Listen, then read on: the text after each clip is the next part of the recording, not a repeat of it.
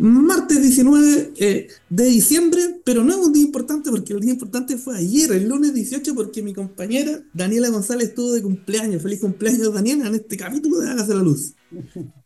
Hola, Danilo, muchas gracias. Feliz de seguir cumpliendo años.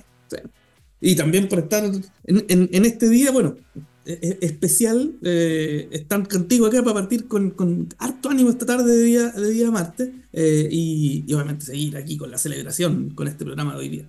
Em, oye, Dani, te, quería hacer una, una, consulta en esta editorial que vamos a hacer porque han pasado hartas cosas. La semana pasada fueron bien importantes. Tuvimos acción en el, en, el Congreso y en otras partes. Así que, eh, ¿qué nos puedes contar de, de, lo que pasó en el Congreso Nacional? Bueno, sabemos que el proyecto de ley de transición energética fue aprobado en general por la Comisión de Minería y Energía, pasó a la sala, se dio cuenta eh, y quedó en condiciones entonces de ser incorporado a la tabla de la sala para efectos de que esa instancia eh, también lo apruebe en general ¿Y qué pasa cuando ya se aprueba en general? ¿Qué significa aprobar básicamente la idea de legislar? Bueno, se abre un plazo de indicaciones que eh, son las propuestas de modificaciones, ¿no es cierto?, al proyecto de ley que puede formular tanto el Ejecutivo como eh, los parlamentarios. Se sabe ya que parte del acuerdo que suscribió el Ministerio de Energía con la Comisión de Minería y Energía del Senado fue Em, hacer un conjunto de eh, indicaciones que reflejaran los consensos que se han ido alcanzando en la mesa de trabajo prelegislativo que eh, se formó. Eh, y hemos ido conociendo, la semana pasada conocimos, ¿no es cierto?, de los avances de esta mesa de trabajo y las indicaciones. Ya hemos ido cada día conociendo un poquito más de hacia dónde irían esas indicaciones que eh, sabemos que en buena parte se, eh, se refieren a esta iniciativa de almacenamiento, de licitación de almacenamiento de gran escala, eh, que fue bien debatido, ¿no es cierto? Entonces, se ha ido generando un consenso en torno a que sea un mecanismo tipo seguro, ¿no es cierto? En el sentido de que de no lograrse de ciertas metas de de, despliegue de esta tecnología en el sistema, se pueda entonces hacer una licitación eh, por el saldo, ¿ya? Por una única vez. Se ha dicho que un mecanismo más permanente, que se había sugerido por el Ministerio en algún momento, sería discutido en el contexto de eh, eh, la discusión, valga la redundancia, del proyecto de ley de impulso a las energías renovables que se conoce como la ley de cuotas, ¿ya? Que está ahí descansando el sueño de los justos mientras se resuelve todo este proyecto de ley. Sabemos que ya existirá una licitación de servicios y una licitación de infraestructura, eh, pero probablemente de lo más novedoso que yo al menos escuché de, este cambio es que ya no va a concurrir en el pago eh, la demanda, ya que, sabemos que eh, Acenor eh, y el Consejo Minero y otros representantes de, clientes, ¿no es han sido los más eh, férreos eh, opositores a, una iniciativa como esta que fuera remunerada por la, por la demanda. Sabemos también que toda esta parte sobre, sobre transmisión propiamente tal se, se va a reducir y va a quedar el tema de eh, las ampliaciones que pasan a ser eh, licitadas por sus propietarios. Eh, sabemos que también la revisión del BI o del valor adjudicado, de, sobre todo de obras de ampliación, se mantiene con algunas modificaciones que, que, que flexibilizan el mecanismo, pero manteniéndole ¿no es cierto?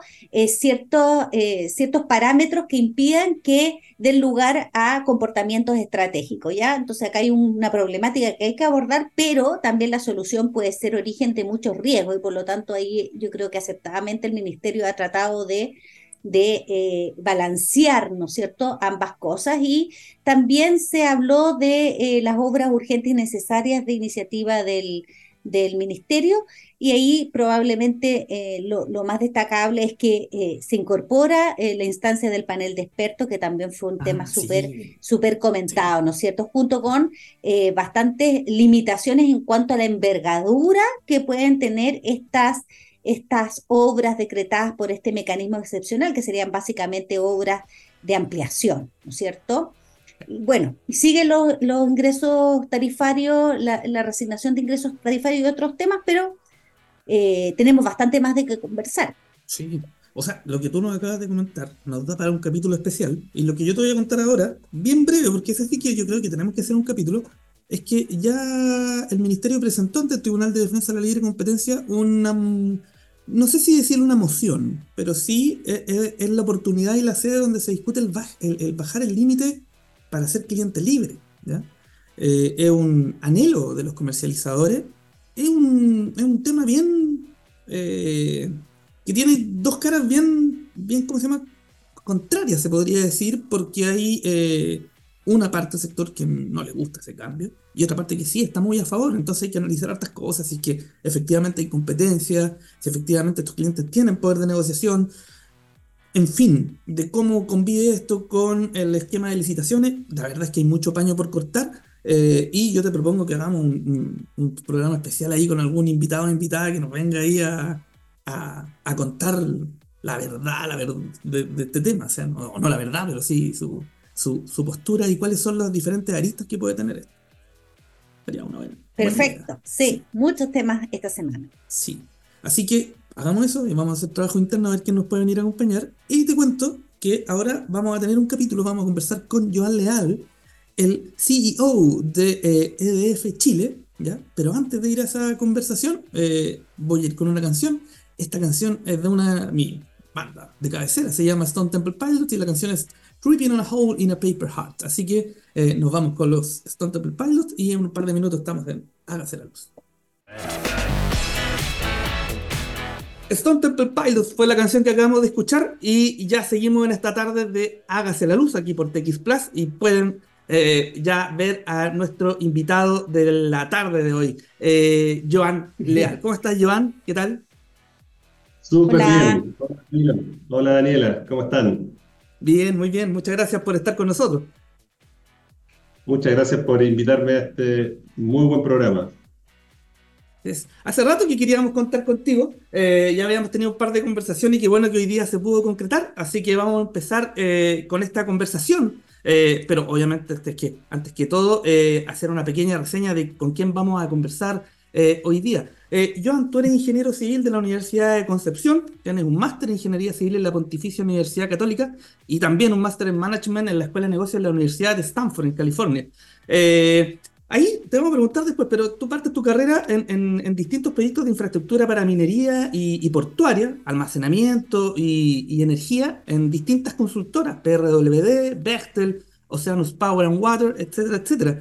Eh, y también con ello ligado al mundo de, la producción de agua potable mediante eh, desalinización.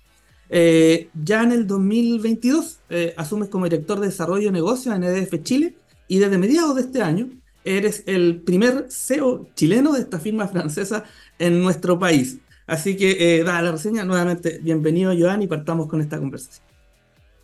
Sí, a nosotros nos gusta partir las conversaciones con, eh, con, con, un tema más personal, ¿no es cierto? Conocerte no solamente en tu rol profesional, sino que preguntarte, vimos de la reseña de Danilo, ¿no es cierto? Que tú eh, pasaste eh, o iniciaste tu, camino desde la ingeniería civil más dura y, eh, y, y, por distintas industrias, incluyendo la desalinización. Entonces nos gustaría llegar, eh, saber qué caminos te condujeron a, este sector, al sector eléctrico y, y cómo te llegaste a convertir, ¿no es cierto?, en el primer CEO chileno de esta multinacional francesa. Sí, no, muchas gracias por, eh, por la pregunta. Ciertamente interesante y, voy a tocar algunos temas personales para entender este viaje desde mi profesión hasta, hasta cómo llegué a EDF. Y mira, como buen, como buen ingeniero civil, civil, como decía Danilo, bien ingeniería bien dura, eh, yo enfoqué mi carrera desde, desde, los primeros pasos, ¿cierto? Eh, entre paréntesis, soy ingeniero civil de la Universidad de Concepción, de la gloriosa Universidad de Concepción de Chile. que, que, tiene una, una, escuela de ingeniería bien, bien técnica, muy técnica, y, a mí me tocó en esa época cuando la ingeniería civil eran seis años mínimo, ¿ya? Y, después de eso comencé y enfoqué mi carrera en, en proyectos de infraestructura, ¿ya? con foco en minería, obras portuarias, como decía Danilo, y puertos, eh, agua y energía. Esos fueron los focos, eh, y desde la mirada de la consultoría en su inicio. Eh, y entonces, claro, de la ingeniería civil, civil dura, salté rápidamente a proyectos en estos sectores, y con foco en Chile, yo soy chileno, como decía Danilo, y, y luego en el ámbito internacional. ¿ya? Yo creo que eso me dio una mirada bien interesante del desarrollo de infraestructura en Latinoamérica, ya tuve la oportunidad de ver muchos proyectos en Brasil, en Perú, en Panamá, eh, y, y, también en otras regiones como en África, ya tuve un par de años viviendo en Sudáfrica, también oh. eh, con, con, foco en proyectos portuarios y también en proyectos de energía, ya esas fueron mis primeras interacciones, pero desde el punto de vista de infraestructura. Eh, incluso tuvimos un par de proyectos en Oceanía, ya, principalmente en Australia y Nueva Zelanda. Eh, y, mi primera aproximación al sector eléctrico, que fue desde la infraestructura, eh, eh, fue, fue desde esa mirada, ¿ya? De, la consultoría. Pero, pero quería contarle, después de, muchos años haciendo eso, tuve un pivot en mi carrera, y aquí empieza a relacionarse bastante más cerca con EDF, eh, que vino como en 2014-2015, y justamente fue en 2015, como ustedes recuerdan, cuando se firmó el Acuerdo de París, ¿ya? en la COP21, donde EDF tuvo un rol importantísimo, eh, en los compromisos eh, que ahí se asumieron para combatir el cambio climático y limitar la temperatura como se definió en ese entonces a, no más de 1,5 grados. Eso fue la COP de hace ocho años. Eh, y, esa mirada de cambio climático, sumado a que personalmente habíamos decidido con, con, mi, con mi señora hacer crecer la familia, me hizo pensar en las siguientes generaciones, me hizo pensar en la crisis climática en la que estamos envueltos y ahí hice un pivot. Eh, y ahí decidí moverme a Estados Unidos. Fui al estado de California a una escuela de negocio. Eh, y, y, después de eso comenzar a emprender en el sector energético. así fue como fundamos una ah. empresa que se llama Oceanus Power and Water en, en Palo Alto, Estados Unidos, eh, que tenía foco en dar solución en lo que podíamos hacer eh, respecto al cambio climático, nos enfocamos en dos cosas. Eh, almacenamiento de energía, eh, mediante el desarrollo de proyectos de almacenamiento de energía, integrado con producción de agua, que, que, que, por supuesto es uno de los impactos grandes que estamos viendo por, por la crisis climática. y comenzamos de la nada, ¿cierto? en un boliche de 3x3, buscando capital y buscando cómo desarrollar estos proyectos con foco en cambio climático. Eh, y fue súper interesante esa experiencia de estar inmerso ¿cierto? en el sistema eléctrico californiano, ya que tiene muchos desafíos parecidos a los de, a los de Chile, por supuesto otra escala, ¿cierto? California debe tener una capacidad instalada hoy día de casi 100 gigawatts, ¿cierto? que es más o menos tres, tres veces más de lo que tiene Chile. Eh, pero los desafíos son parecidos, ¿cierto? Penetración de energía renovable, falta de almacenamiento, eh, pero tienen otros beneficios también, ¿cierto? Todavía tienen plantas nucleares, eh, todavía tienen importaciones de otros estados, ¿cierto? Que permiten que la red opere de forma más estable. Pero, pero ahí fue, eh, en este pivot hacia el cambio climático, fue como me inserté de manera bien profunda en el sector eléctrico. Y eso también se combinó con que comencé con aproximarme a distintos grupos de generación, uno de ellos EDF, eh, eh, con el cual encontramos un alineamiento eh, en principios, ¿ya? En, esta, este principio de combatir el cambio climático, ¿cierto? EDF es una empresa que, que, tiene un compromiso que está en su razón de ser y en sus estatutos, que es mediante soluciones de infraestructura y electricidad, ganarle esta pelea al cambio climático. Y conocí a EDF en Estados Unidos y comenzamos a eh, a conversar acerca de cómo integrarnos y yo entré a EDF inicialmente como una empresa socia ¿ya? para desarrollar proyectos de infraestructura de almacenamiento de energía y rápidamente volcamos la atención a Chile, ¿ya? Eh, yo siendo chileno y EDF con una operación ya activa en Chile. Eh, y fue así como hice esta transición, como explicaba Danilo en 2022, de este startup californiano eh, al grupo EDF y volví a Chile para integrarme desde el 2022 a la dirección de negocios. Y este año, en 2023, pasé a la, gerencia general. Pero todo nace de este, de este alineamiento eh, en la visión de cómo podemos combatir el cambio climático mediante infraestructura energética. Eh, y, además, para complementar esta pregunta eh, y complementar mi respuesta, yo también pienso que el sector eléctrico se ha ido abriendo mucho más en los últimos años, ¿ya?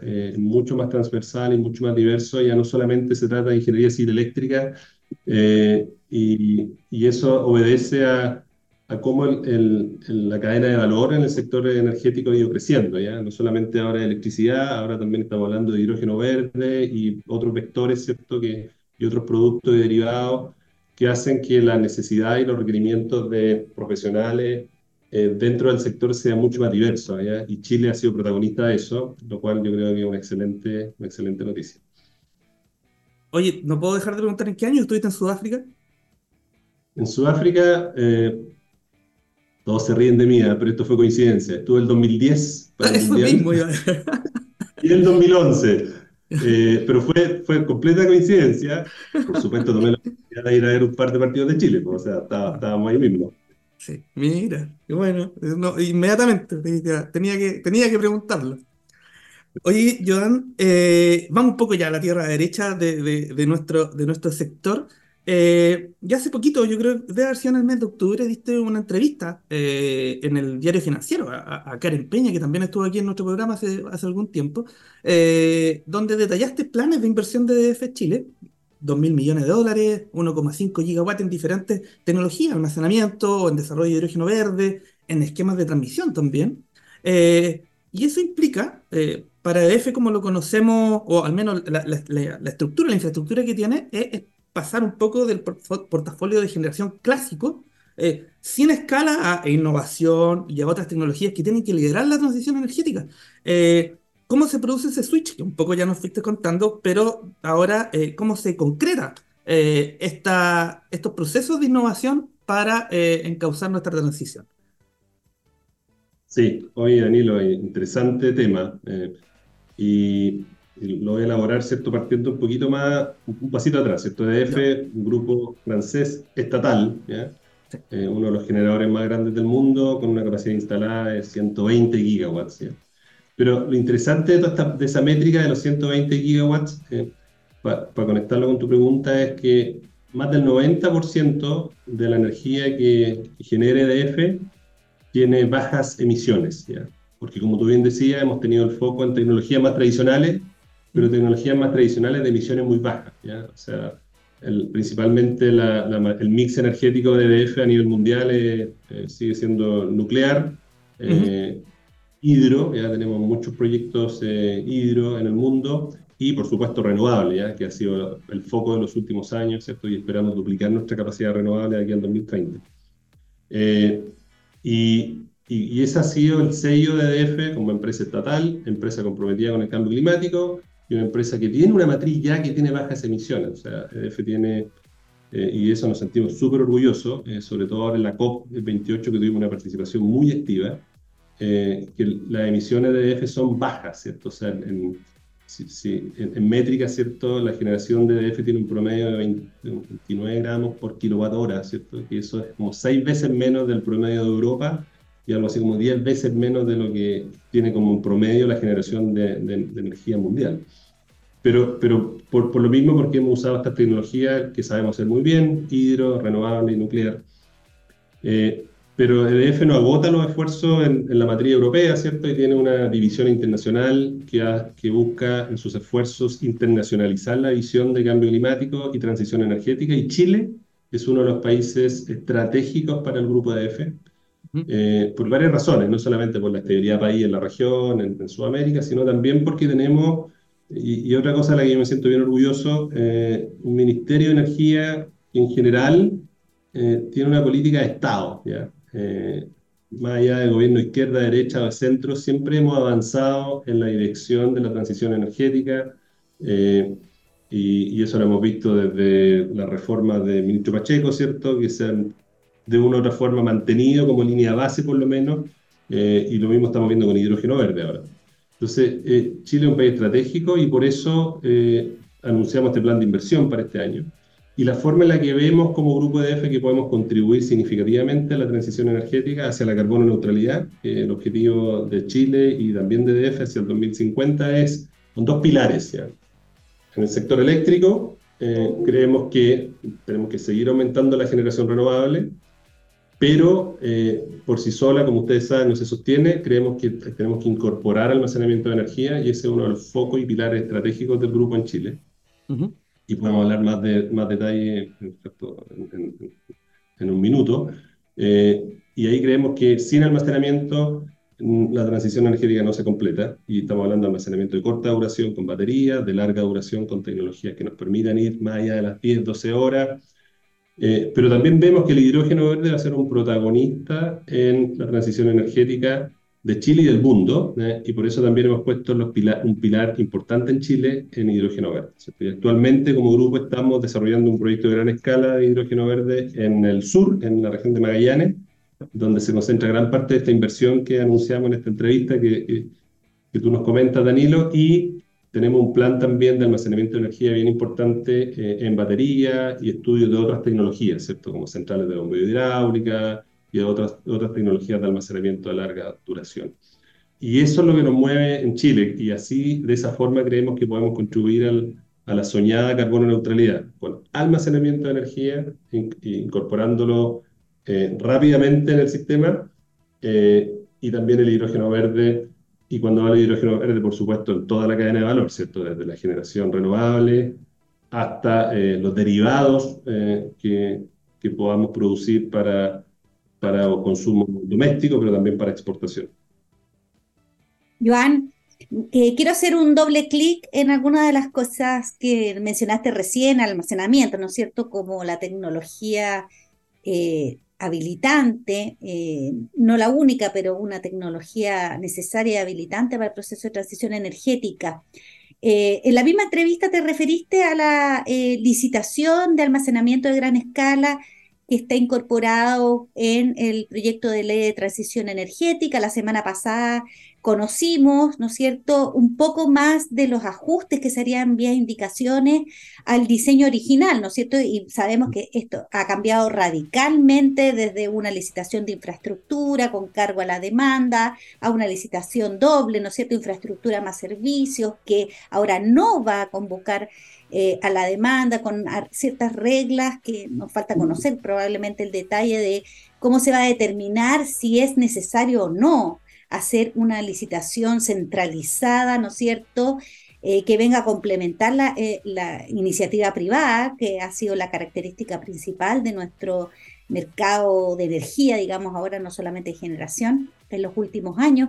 Eh, ¿qué, ¿qué, opinión les merece el diseño? en su momento dijiste que todavía no existía como la suficiente claridad de las reglas, ¿no es cierto?, como para tomar la decisión si si se puede participar o no, pero eh, ¿qué, opinión te merece, ¿no es cierto? Y cómo, cómo ves a EDF eh, frente a, este, a esta propuesta. Gracias, Daniela. Y sí, efectivamente nos referimos en esa entrevista a este, este proyecto de la ley, el proyecto de ley de transición energética y en particular eh, a la sección que se refiere a la licitación para almacenamiento de energía.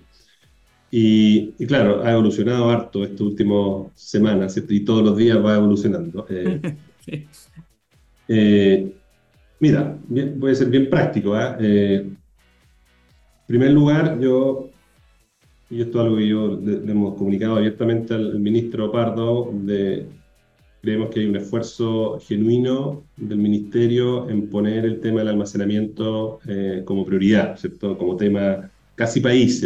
Recuerden que esta licitación fue anunciada en la cuenta pública del presidente, o sea, eh, y eso no es tan usual, ¿cierto? Que, imagínense hablando de batería, almacenamiento de energía en una cuenta pública. No, no tengo tanto recuerdo de eso en, nuestro sector, pero, pero es el nivel eh, de importancia que se le ha puesto y el ministro yo creo que le, ha puesto harto ñequi para que eso funcione. Y eso no, en primer lugar, yo creo que es súper positivo, porque ya tenemos una ley de almacenamiento, pero ahora hay que hacerle la bajada, ¿cierto? Y, y creemos que, que se mantenga el tema eh, en, en, en, primera línea eh, importante. ¿ya? Ahora, ¿cómo lo hacemos? ¿cierto? ¿Cómo, ya todos sabemos que el almacenamiento es necesario, hay un diagnóstico hecho. Eh, yo, yo, pienso que eh,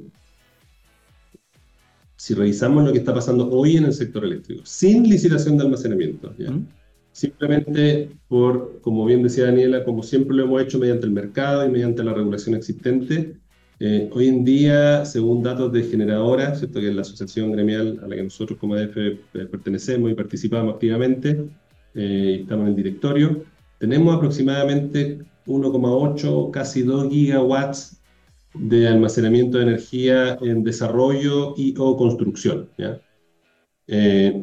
Lo cual es una excelente noticia. Y a eso hay que sumarle que muchos de esos proyectos avanzaron ya sea en desarrollo o construcción, con, con, la incertidumbre de que teníamos un reglamento de potencia que estaba ahí tambaleando, que entraba, que salía, que no llegaba nunca con Contraloría, ya llegó por lo menos, ya es una buena noticia.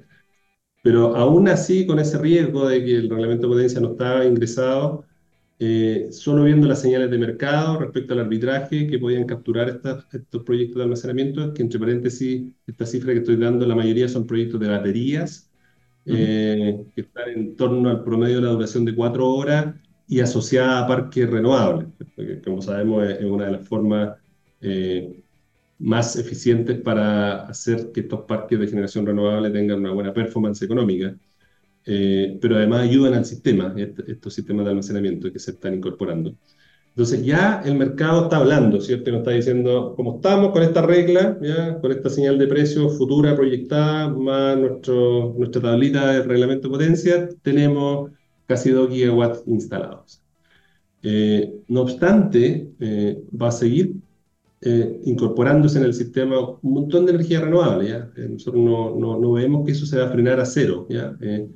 Y por lo tanto, eh, el requerimiento de almacenamiento de energía va a crecer en los próximos años. Lo que nosotros pensamos, y, está entre línea en, la nueva propuesta del proyecto de almacenamiento, es que eh, podría haber un empujón adicional de esta licitación a promover más almacenamiento si, si, si, nos falta mediante una licitación, pero sí creemos que esa licitación tiene que ser eh, diseñada en términos súper competitivos con lo que el mercado y los desarrolladores estamos haciendo y por eso creemos que hacerla por servicio sería ideal, ¿cierto? Eh, por servicio y además eh, por, por, por, ese volumen de energía o por ese volumen de almacenamiento que falte respecto a lo que actualmente se está desarrollando o planificando.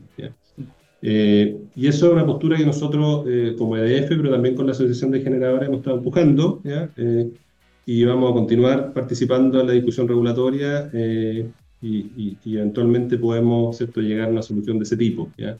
Eh, y creemos que pueden ser complementarias, sí, eh, pero hay que definir bien las reglas, ¿cierto? De cuándo se activarían estas licitaciones y, de nuevo el mecanismo es muy importante. Yo creo que el servicio eh, hace que las reglas del juego sean mucho más claras para todos que, que un híbrido de servicios más infraestructura. Joan, eh, llegamos a la, a la, mitad, al medio tiempo de este, de este programa y es el momento donde nosotros te pasamos los controles, se podría decir, de, de, Hágase la Luz para que tú nos dejes con una canción y, y, también nos cuentes por qué vamos a escuchar lo que vamos a escuchar. vamos. Oye, con mucho gusto los dejo, los voy a dejar con una canción de un grupo californiano, ¿ya? Eh, esto está altamente influenciado por mi, por mi pasar por ese estado. Eh, Red Hot Chili Peppers, eh, By the Way, un grupo que me encanta y tuve la oportunidad de ver, ¿cierto? Eh, cuando tuve mi paso por Estados Unidos eh, en, un par de conciertos. Ah, buenísimo. Vamos con By the Way de los Red Hot Chili Peppers y volvemos en un par de minutos acá en la segunda parte de Hágase la Luz por TX Plus. Nos vemos. Acabamos de escuchar a los Red Hot Chili Peppers, By the Way, que fue la lección de nuestro súper entrevistado de hoy, Joar Leal. Eh, pero vamos a seguir con la conversación. Danilo. Sí. Danilo, tú hiciste un doble clic en almacenamiento y es mi turno para hacer doble clic en eh, hidrógeno verde. Y, te, lo planteo de la siguiente forma. Eh, hace poco, la, semana pasada, quizá un poquito antes, ah, no, sí, fue antes de que empezara la COP, el presidente de la COP dijo que no existe la ciencia que respalde que para evitar lo peor del calentamiento global se deban eliminar progresivamente los combustibles fósiles, algo que eh, nos dejó bien perplejos. Después en los acuerdos finales obviamente hay menciones a la misión que van a tener el, el decrecimiento del uso de combustibles fósiles, pero nada muy concreto, quizás se puede decir así. Em, nosotros tenemos un compañero, eh, Sebastián Campos, que está estudiando en Londres y también nos menciona que muchas compañías allá están apostando a seguir generando mediante gas natural, pero utilizando mecanismos de captación de CO2 para así eh, poder seguir usando ese combustible, pero tener un menor impacto en, al medio ambiente. Em, este, estas dos cosas, eh, ¿tú crees que están enfriando este como boom del hidrógeno verde o sigue siendo un driver importante para el desarrollo renovable de nuestro país y también como industria en general, como exportadores, como tú lo mencionas? Qué buen tema, Danilo. Sí, mira, y yo creo que tu pregunta tiene dos partes, ¿cierto? Eh, Lo primero, esto, eh, efectivamente, la COP se, yo creo que fue una COP bien interesante, ¿eh? porque de a poco vemos cómo nos empezamos a sincerar en, algunos, en algunos temas. Eh, y uno de esos es el primero, eh, respecto a esto de la transición, cómo hacemos la transición energética eh, con, con, cero combustibles fósiles, ¿ya? que es lo ¿cierto? Es sacarlo.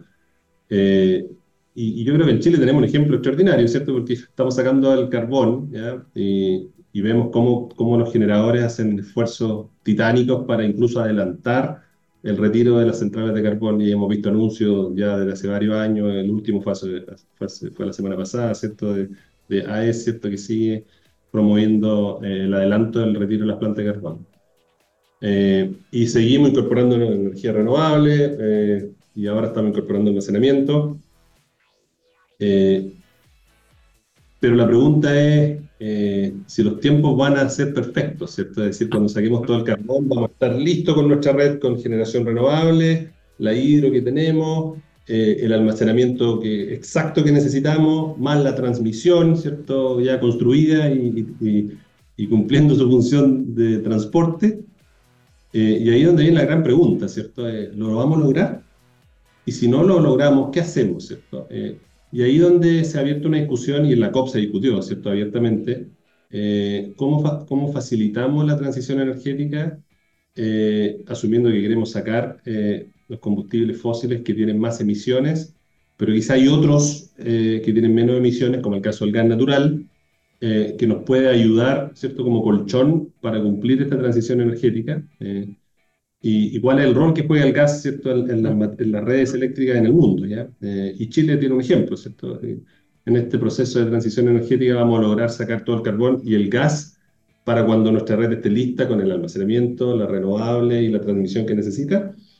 Entonces yo creo que es bueno que nos sinceremos en la discusión. Eh, en Chile ya hay una discusión abierta actual en las asociaciones gremiales, en mesas de trabajo en el ministerio, de cuál va a ser el rol del gas, ¿cierto? en esta transición hacia el 2050 cuando queramos ser carbón neutrales. Eh, y, nuestra visión como DF pragmática es que eh, si no logramos alcanzar la cantidad de almacenamiento y transmisión que necesitamos para que tengamos una red estable y segura, confiable y resiliente de aquí al 2050, el gas podría jugar un rol, ¿cierto? Eh, y la razón es que uno de los combustibles fósiles que, que menos emisiones tiene, ¿ya? idealmente no, no, lo necesitemos, ¿cierto? Eh, pero no sabemos, ¿cierto? No sabemos, eh, y, por eso es tan importante avanzar en la regulación que promueva el almacenamiento y también avanzar, ¿cierto?, los mecanismos que nos permitan tener mejor planificación de la transmisión. Dicho eso, eh, yo pienso que también en la COP, Danilo, para responder a tu pregunta, se, se dio una discusión bien profunda respecto al hidrógeno verde. ¿bien?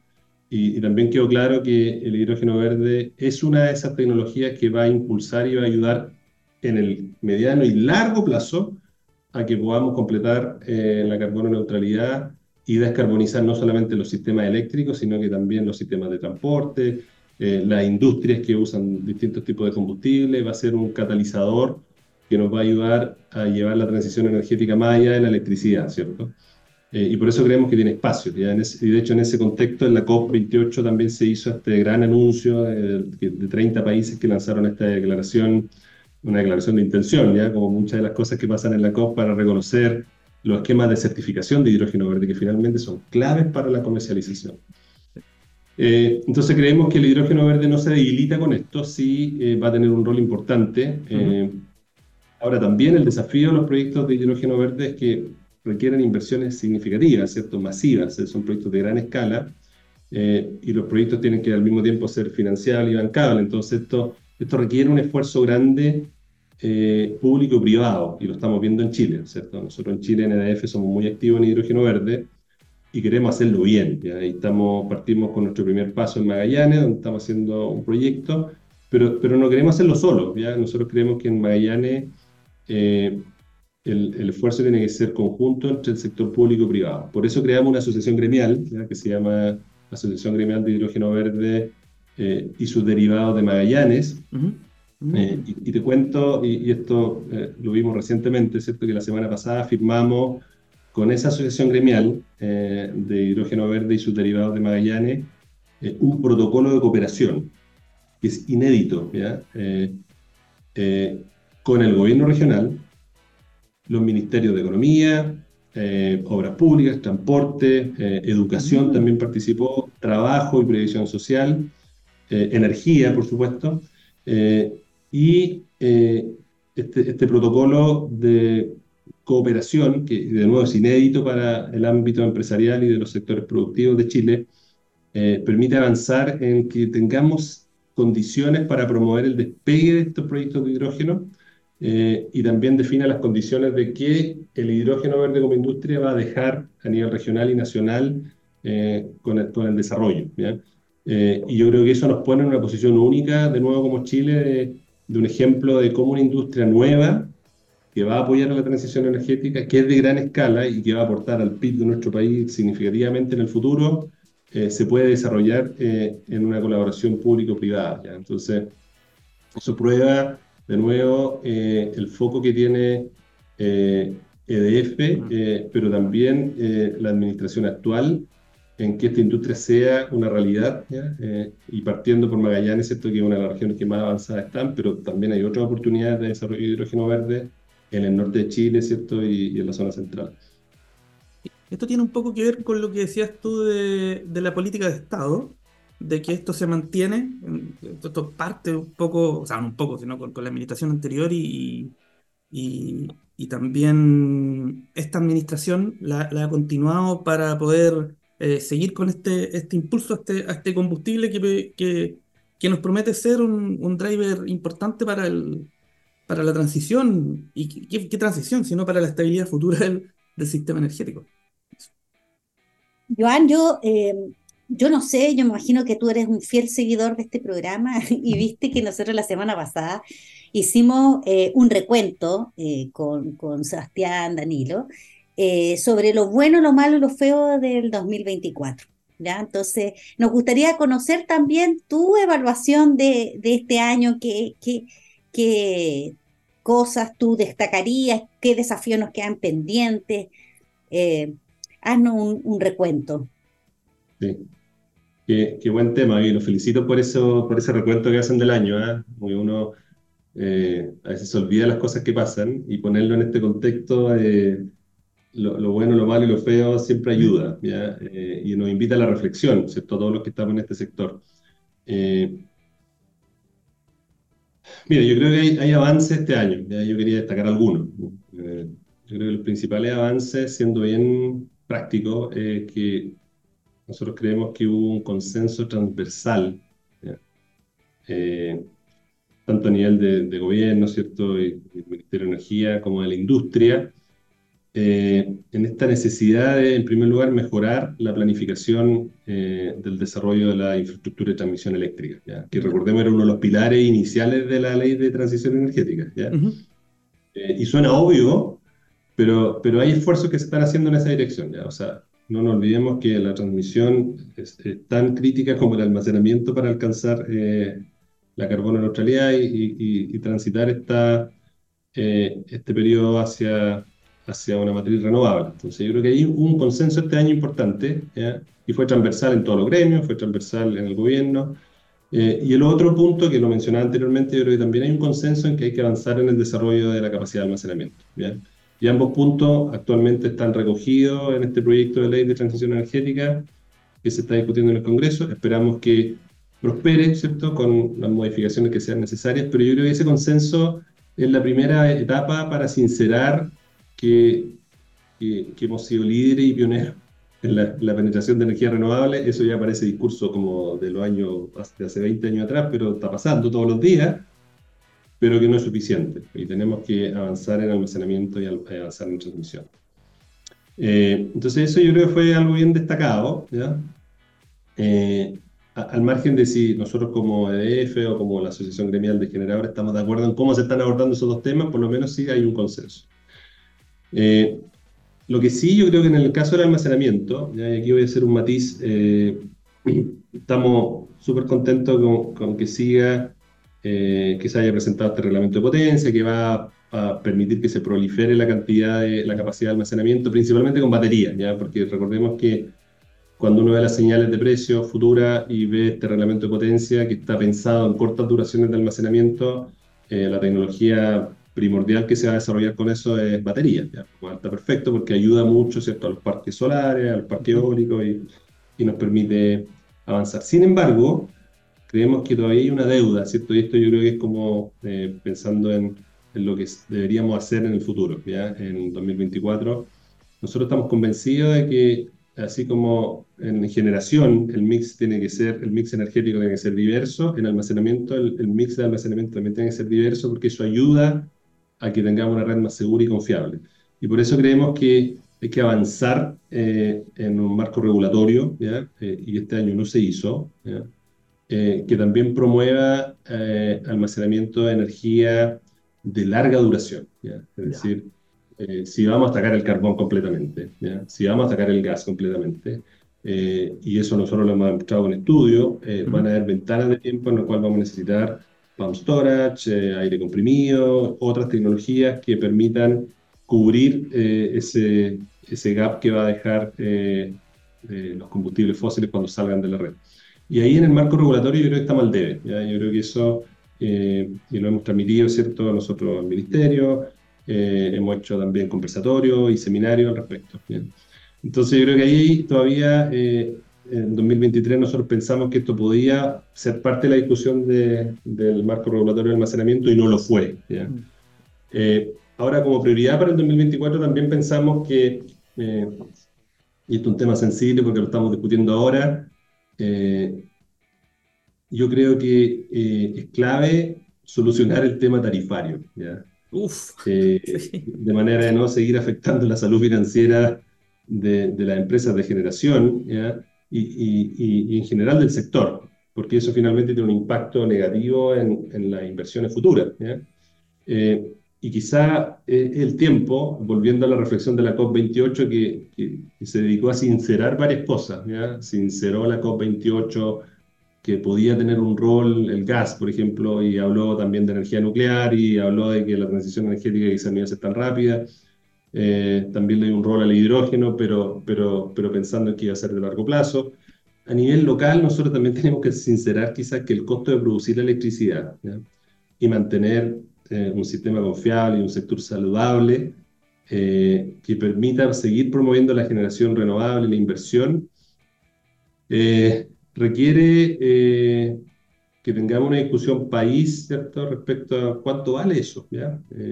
Porque, porque todas estas leyes de normalización, estabilización, P, como la llamemos, eh, finalmente no nos permiten tener esta visión de largo plazo o esta, esta, visión de cuánto vale la electricidad, ¿ya? Y si queremos alcanzar, alcanzar la transición energética, ¿cuánto vale? ¿Es más caro? ¿Es más barato? ¿Cuesta lo mismo? Eh, pero yo creo que es un desafío 2024 que tenemos que abordar, porque si no vamos a seguir en esta bola de nieve, ¿cierto?, de crear mecanismos de estabilización eh, que finalmente no estabilizan mucho, pero por lo menos normalizan la tarifa, eh, pero no, no, estamos, no estamos transparentando cuáles son los reales costos de tener esta matriz 100% renovable o, o, cómo es la transición hacia esa matriz 100% renovable. Yo creo que es un desafío que este año tampoco lo abordamos de buena forma. Eh, y aquí estamos en diciembre tratando de aprobar, ¿cierto? Y esperemos que así sea eh, este proyecto de ley, ¿cierto? Para la nueva normalización de, las tarifas. Que se supone, dijo el ministro la semana pasada, ingresaba sí o sí en el mes de, en el mes de diciembre. Vamos a ver. Yo te quería preguntar una cosa, eh, una, una, última cosa antes de, ir al cierre. Eh, hace, no sé, dos semanas, quizás menos, eh, fue el cierre de la central Renca, que se construyó en otro Santiago, bajo otro contexto, claramente, que fue una central muy importante, y, sobre todo para aquellos que tenemos alguna cana en, en el pelo, que fue bien importante en episodios críticos de suministro de Santiago, la 98, 99, 2008, etcétera, etcétera. Quizás si, nos puede relatar un poco eh, cómo se dio eso, breve, eh, de, eh, de, este cierre de esta, de esta importante central de la región metropolitana. Sí, sí, no, fue un hito, sí, efectivamente fue hace dos semanas, fue un hito para, para nosotros como grupo de EFE, porque somos ¿cierto? accionistas de Generadora Metropolitana, ¿cierto? que es la empresa que opera la central Renca completa, ¿cierto? Eh, fue un hito porque la central Renca es, ha sido siempre el pilar, uno de los pilares energéticos de la región metropolitana. Eh, o sea, lo fue con Renca 1 y 2, ¿cierto? Eh, que son las centrales que desconectamos hace dos semanas, desconectamos del sistema. y todavía lo es con la central Nueva Renca, ¿cierto? Que opera con gas natural porque nos permite asegurar el suministro de Santiago en, gran parte, sobre todo, eh, de nuevo volviendo a los problemas de transmisión y almacenamiento que tenemos, eh, como no podemos pasar desde el norte al sur toda la energía que, tenemos disponible, renovable, eh, la central Renca se vuelve un pilar, ¿cierto?, para asegurar el suministro, y lo fue antes con Renca 1 y 2, ¿cierto?, que eran centrales que, no solamente generaron empleo y se integraron bien dentro de la comuna, sino que fueron el, pilar de, Santiago. Y, nosotros, bueno, tomamos la decisión en un compromiso que teníamos como grupo de cerrar eh, Renca 1 y 2. Eh, pero, pero más que un cierre, y esto lo discutimos en la ceremonia con, con General Metropolitana, con el ministro, con el alcalde, con el, con el ministro subrogante de Medio Ambiente, que finalmente esto es eh, más que un cierre, es una transformación. ¿ya? Nosotros estamos comprometidos a que Renca 1 y 2 en el futuro tengan, eh, tengan un futuro eh, alineado con la transición energética, energías limpias que nos permitan transformar ese complejo en, en, en una versión mejorada y futura que esté alineada con la transición energética de este país. Así que cumplimos un ciclo eh, y cumplimos con este compromiso del cierre eh, y ahora ya estamos pensando en cómo transformarla para eh, ser un aporte a la red eléctrica y en esta vez, ¿cierto?, con energía limpia y renovable.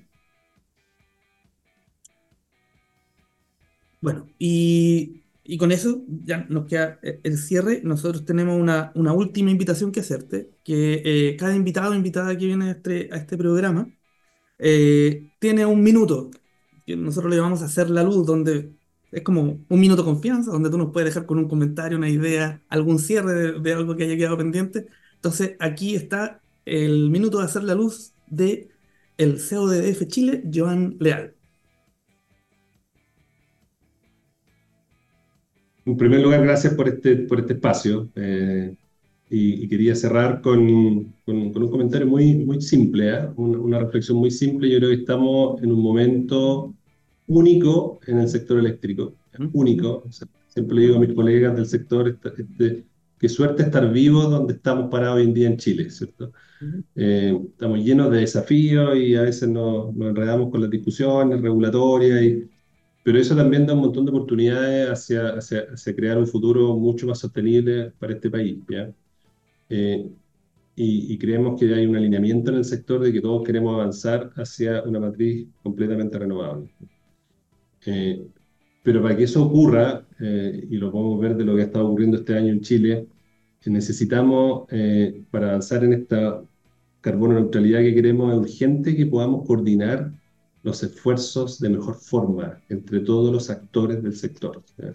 y eso no solamente entre competidores porque, o empresas generadoras que, que compiten por un, en, un, en, un, espacio, en un sector, en una región, sino también a nivel de asociaciones gremiales. A mí me encantaría ver eh, incluso una mejor relación de la que ya existe entre generadora y acera y transmisores y todo el sector de asociaciones gremiales, eh, sino, y también eh, incluso a nivel institucional, ¿cierto? ver mucha más coordinación entre Ministerio de Energía, Comisión Nacional de Energía, Coordinador Eléctrico, eh, porque yo creo que no es el momento de la rencilla ni, ni, ni, de la pelea chica, yo creo que es un momento en el cual tenemos que alinear los esfuerzos, porque el objetivo común está ahí eh, y la urgencia está, ¿cierto? Y como Chile tenemos la oportunidad de ser protagonistas en, en, completar una transición energética eh, innovadora y sostenible y confiable, eh, pero no nos podemos frenar esta oportunidad por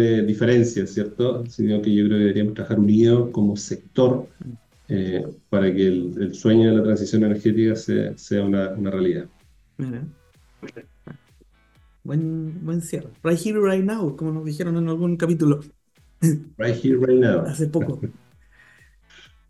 Joan, nuevamente muchas gracias por estar con nosotros. Un capítulo como todos que se nos pasa volando. Pudimos recoger varias ideas, varios conceptos, eh, conocer obviamente un poco más y eh, eso, agradecerte mucho este, este tiempo que estuviste acá con nosotros en esta tarde de Hágase la Luz. Muchas gracias, Danilo. Gracias, Daniela. Un gusto. Igualmente. Un abrazo y nosotros nos vemos la próxima semana en otro capítulo de Hágase la Luz por TX Plus. Gracias, Joan. Daniela, nos vemos. Un abrazo.